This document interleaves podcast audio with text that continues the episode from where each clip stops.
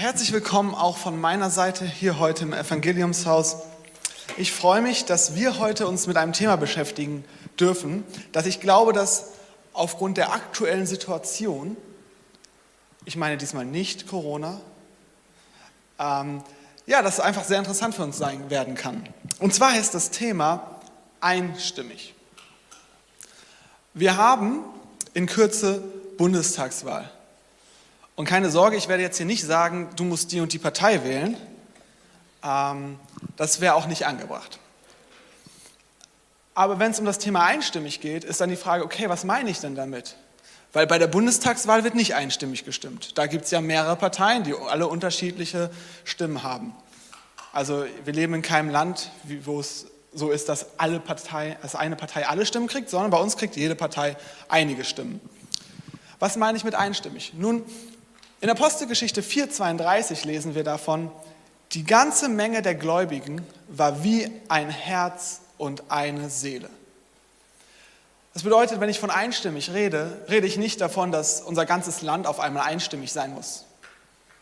Ich rede davon, dass wir als Gläubige einstimmig sind. Nun, was heißt das? Heißt das, jeder von uns muss dieselbe Partei wählen nächsten Sonntag?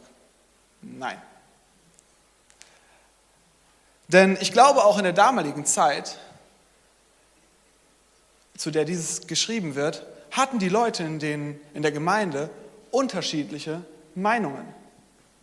Verschiedene unterschiedliche Meinungen zu verschiedenen Themen, vielleicht politisch, vielleicht aber auch geistlichen Themen. Wie sie Bibel ausgelegt haben, werden verschiedene Meinungen existiert haben und trotzdem heißt es, sie waren ein Herz und eine Seele, sie waren in irgendeiner Form einstimmig.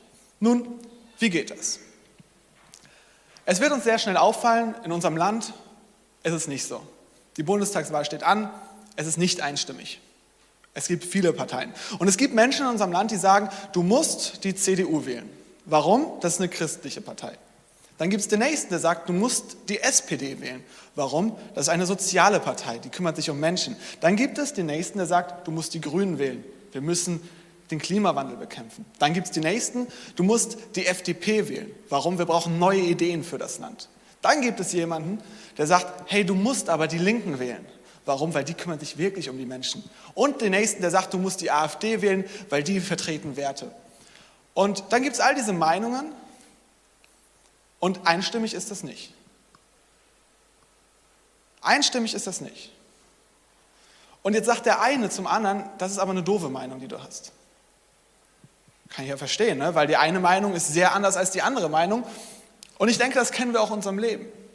Ganz unabhängig von der Wahl, wo wir vielleicht mit anderen Leuten nicht dieselbe Meinung haben, welche Partei wir denn wählen, haben wir auch in verschiedenen Bereichen unseres Lebens andere Meinungen. Vielleicht auch in biblischen Themen. Vielleicht hast du zu dem einen biblischen Thema die Meinung, dass es so und so ist. Und jemand anderes sagt, nee, nee, aber das ist ganz anders. Und wie kannst du denn diese Meinung haben? Verschiedene Meinungen treffen wir nicht nur bei der Wahl, die treffen wir in allen Bereichen unseres Lebens. In der Firma, in der der Arbeitskollege einen anderen Vorschlag hast als du. In der Nachbarschaft, wo besprochen wird, wie die Dinge der Nachbarschaft geregelt werden sollen und es andere Ideen gibt. Und man sich manchmal fragt, wie kann der nur so eine Idee vertreten? Und vielleicht auch in der Gemeinde, wenn es um biblische Fragen geht. Nun, was sagt eigentlich Gott dazu? Wie sollen wir mit solchen Menschen denn umgehen, die vielleicht komplett in unseren Augen bescheuerte Meinungen haben, deren Meinung nach unserem Bild gar nicht mit dem übereinstimmt, wie man, ja, was man nur denken sollte oder denken kann überhaupt? Was sagt Gott dazu? Und für uns Christen ist ja auch relevant, weil wir Salz und Licht in dieser Welt sein sollen. Wie können wir als Christen Vorbild sein in einem Land, in dem so viele unterschiedliche Meinungen zu den unterschiedlichsten Themen herrschen? Nun, wir schauen in die Bibel. Ganz klassische Stelle, die wir Christen machen. Wir schauen in die Bibel und wir lesen in 2 Timotheus 2 sehr Interessantes. Und zwar heißt es da ab Vers 1, zuallererst fordere ich euch auf zum Gebet für alle Menschen. zum Bitten und Flehen, zu Fürbitten und Danksagung. Ich fordere euch auf, für alle Menschen mit Bitten und Flehen, Fürbitte und Danksagung. Aber Gott, was ist mit meinem Arbeitskollegen, der gemein war? Was ist mit dem, der diese dumme Partei wählt? Was ist mit dem, der für alle Menschen? Ich finde das spannend, wie das hier steht und auch herausfordernd. Aber die Textstelle geht weiter in Vers 2, besonders für die Regierenden und alle, die Macht haben. Wir beten für sie, dass wir in Ruhe und Frieden ein Leben führen können, das Gott in jeder Hinsicht ehrt und das auch von Menschen geachtet werden kann. Also völlig egal, wie die Wahl nächsten Sonntag ausgeht, ich bete für meine Regierung, auch wenn die Partei an die Macht kommt, die ich gar nicht an der Macht haben wollte. Nun, zumindest ist das das, was uns der Bibeltext hier mitgeben möchte. Dass wir für die beten, die regieren, völlig unabhängig, zu welcher Partei sie gehören. Nun, wie ist das zu verstehen? Genau so, wie es da steht. Denn in einer damaligen Zeit wurde es in einer Situation geschrieben, in der das römische Reich regiert hat. Und die Römer hatten alles unterworfen und unterdrückt. Und genau zu diesen Menschen wird hier gesagt im zweiten Timotheusbrief, betet für die Regierenden. Nicht für die Partei, die ihr gewählt habt, die ihr richtig gut fandet, sondern für die, welche die Entscheidung haben in eurem Land. Weil unabhängig davon, wer das am Ende ist, geht es darum, dass wir ein Leben führen können, das Gott ehrt und deswegen sollen wir für diese Menschen beten, dass sie Entscheidungen treffen, die Gott gegeben sind. Dies ist gut, ab Vers 3, und es gefällt Gott, unserem Retter. Er will ja, dass alle Menschen gerettet werden und die Wahrheit erkennen. Alle Menschen gerettet werden und die Wahrheit erkennen. Das bedeutet, auch die, die wir nicht mögen. Auch die, die eine komplett andere Meinung zu unserer haben.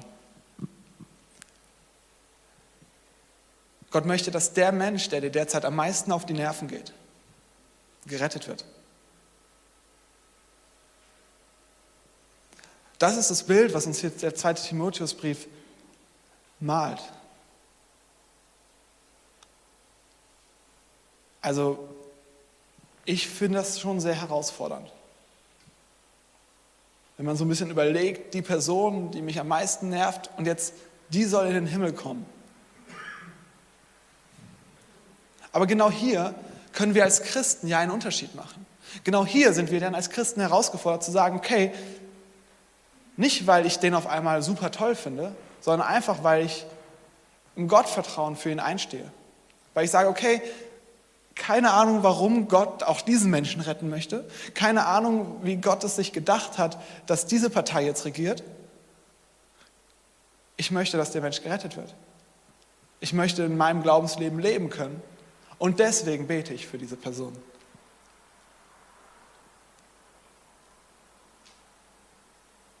Herausfordernd.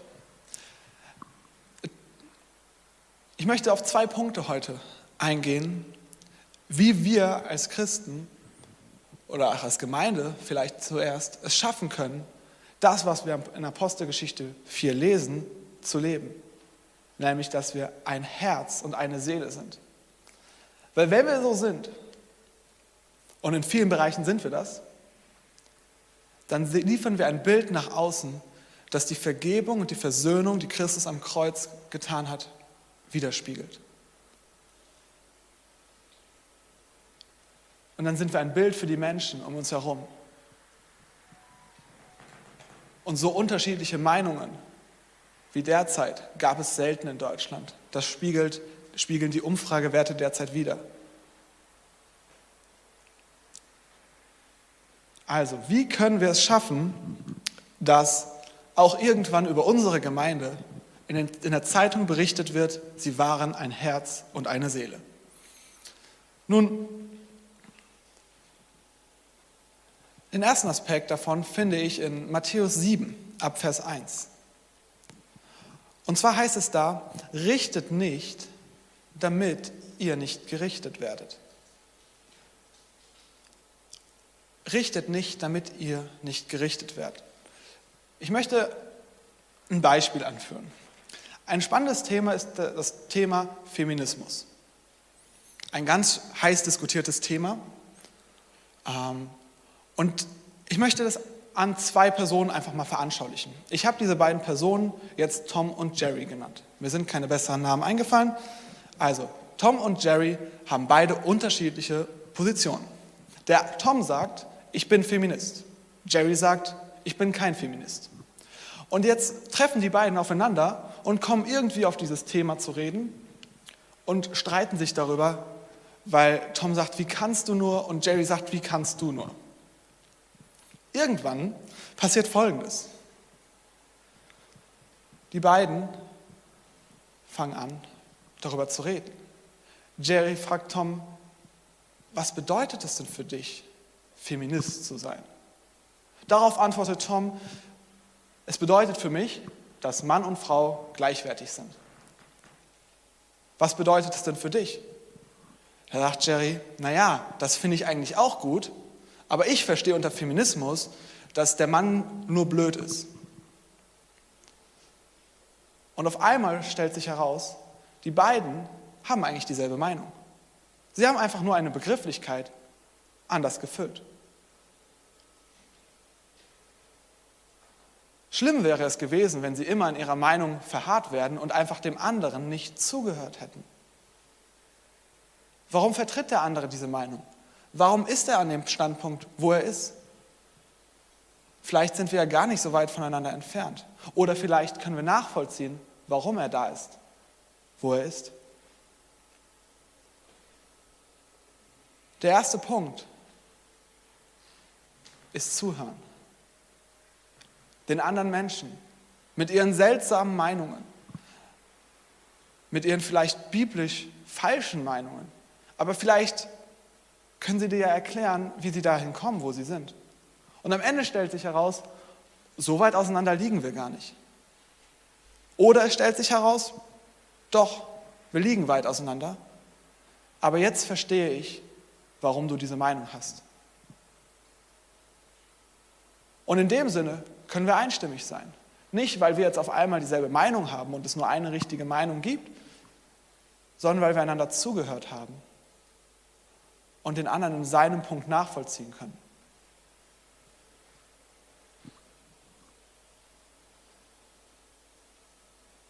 Und genauso wie es in diesem Thema ist, genauso wie es im Thema der Bundestagswahl ist, so ist es in jedem Thema deines persönlichen Lebens.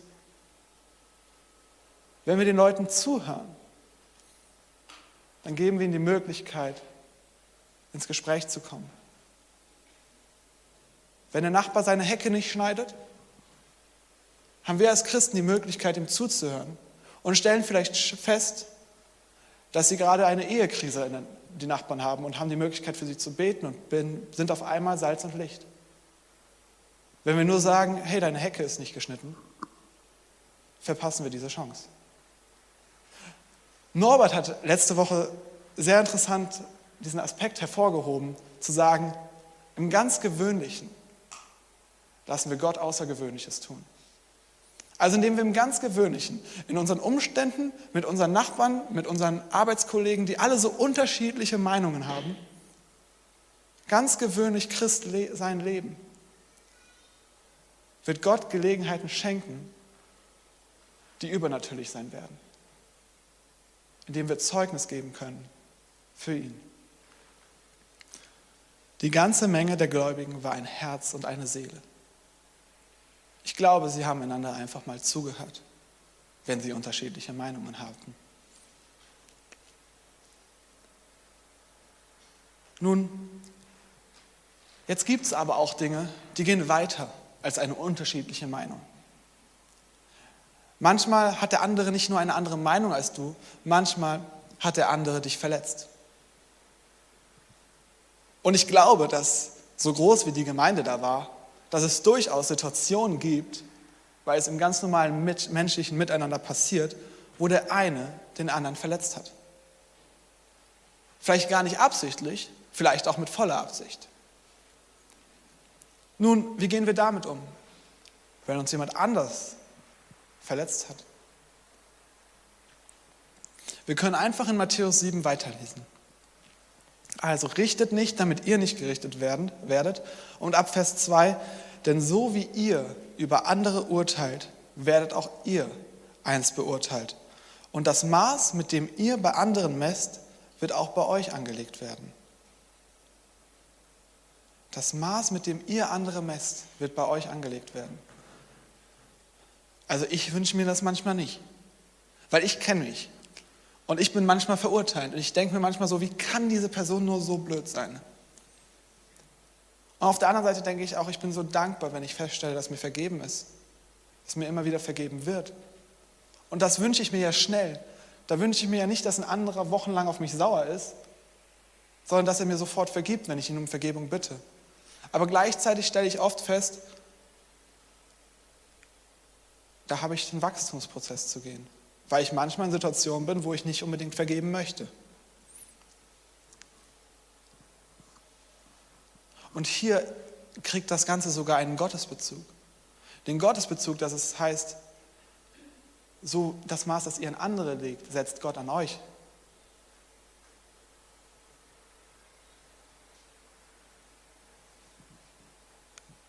Ich glaube, das ist ein schwieriges Thema. Eines, was zumindest mich immer wieder herausfordert, dass ich immer gleich sagen möchte, okay, ich vergebe dir, das ist nicht einfach.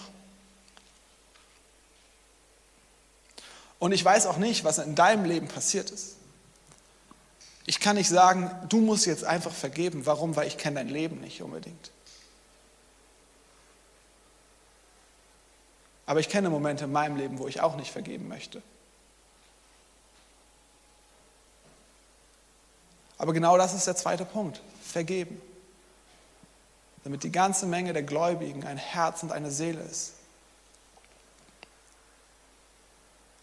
Aber wie soll das gehen, gerade bei schlimmen Ereignissen? Nun, lesen wir weiter in Matthäus 7. Weshalb siehst du den Splitter im Auge deines Bruders, bemerkst aber den Balken in deinem eigenen Auge nicht? Wie kannst du zu deinem Bruder sagen, halt still, ich will dir den Splitter aus dem Auge ziehen und dabei ist der Balken doch in deinem Auge. Du Heuchler, zieh zuerst den Balken aus deinem Auge, dann wirst du klar sehen und den Splitter aus dem Auge deines Bruders ziehen können. Ich glaube, hierin steckt ein Schlüssel, der uns nicht selbst verurteilen soll, dass wir nicht vergeben können, sondern der sagen will, schaut darauf, was Gott euch vergeben hat der mir sagt, schau darauf, was Gott mir vergeben hat. Und in diesem Bewusstsein kannst du vergeben. Es hat nichts damit zu tun, dass ein anderer vor dir herkriechen muss und sich anflehen muss um Verzeihung. Das ist das, was viele Menschen denken, dass Vergebung ist. Der andere muss irgendwas tun dafür, dass ich ihm vergeben kann. Aber auch da wieder können wir als Christen Licht in dieser Welt sein und sagen, hey, wir vergeben, weil uns vergeben ist.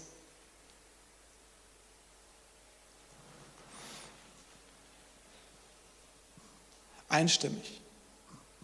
Weil wenn wir einander vergeben, dann haben wir vielleicht am Ende immer noch eine unterschiedliche Meinung als der andere, aber es steht nichts zwischen uns. Und ich glaube, dann erreichen, dann kommen wir immer näher an diesen Punkt, ein Herz und eine Seele zu sein als Gemeinde und können das nach außen spiegeln für andere Menschen, die dieses Vorbild sehen.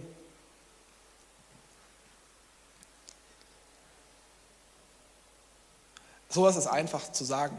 Hier auf der Kanzel kann ich sagen, ja, vergebt allen Leuten. Aber ja, es ist schwierig umzusetzen. Es ist schwierig umzusetzen. Aber bei Vergebung geht es in erster Linie darum, dass du und ich frei werden von der Last, die wir mit uns tragen. Es geht dabei gar nicht in erster Linie um den anderen, sondern es geht darum, dass wir frei werden von etwas. Nun, ich möchte noch drei Punkte zum Thema Vergebung herausstellen. Zum einen, vergeben ist nicht vergessen. Du kannst jemandem vergeben, aber das bedeutet nicht, dass du auf einmal unter Amnesie leidest und das nicht mehr weißt. Du vergibst ihm, aber du weißt es natürlich immer noch. Nur es belastet dich nicht mehr. Zweiter Punkt, Vergebung ist nicht fair. War es nie, wird es nie sein. Jesus ist aufs, am Kreuz für uns gestorben, das war nicht fair. Und das ist Vergebung niemals. Vergebung ist, ich verzichte darauf, meinen Hass weiterzunehmen gegen dich, sondern ich sage, okay, ich vergebe dir, ohne dass da irgendein Ausgleich unbedingt stattgefunden hat. Und der dritte Punkt, Vergebung bedeutet nicht zwangsläufig Versöhnung. Vergeben bedeutet, dass du frei wirst. Das heißt noch nicht, dass der andere auch frei geworden ist. Du kannst mit deiner Vergebung dem anderen die Hand hinreichen, um eine Versöhnung zu starten. Wenn der andere dazu nicht bereit ist, dann hast du es aber mit der Vergebung an Gott abgegeben.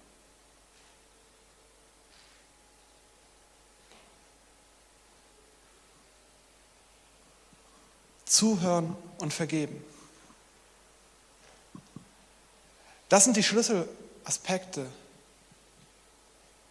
des Miteinanders unter Gläubigen. Neben all dem Geistlichen, das natürlich Teil dessen ist, ist es wichtig, dass wir einander zuhören und vergeben. Ja, und nächste Woche ist Bundestagswahl. Und ja, vielleicht unterhältst du dich noch mit einem aus der Gemeinde hier, wen er denn wählt. Und vielleicht hat diese Person eine ganz andere Meinung als du. Aber dann höre doch zu, warum sie da steht, wo sie steht.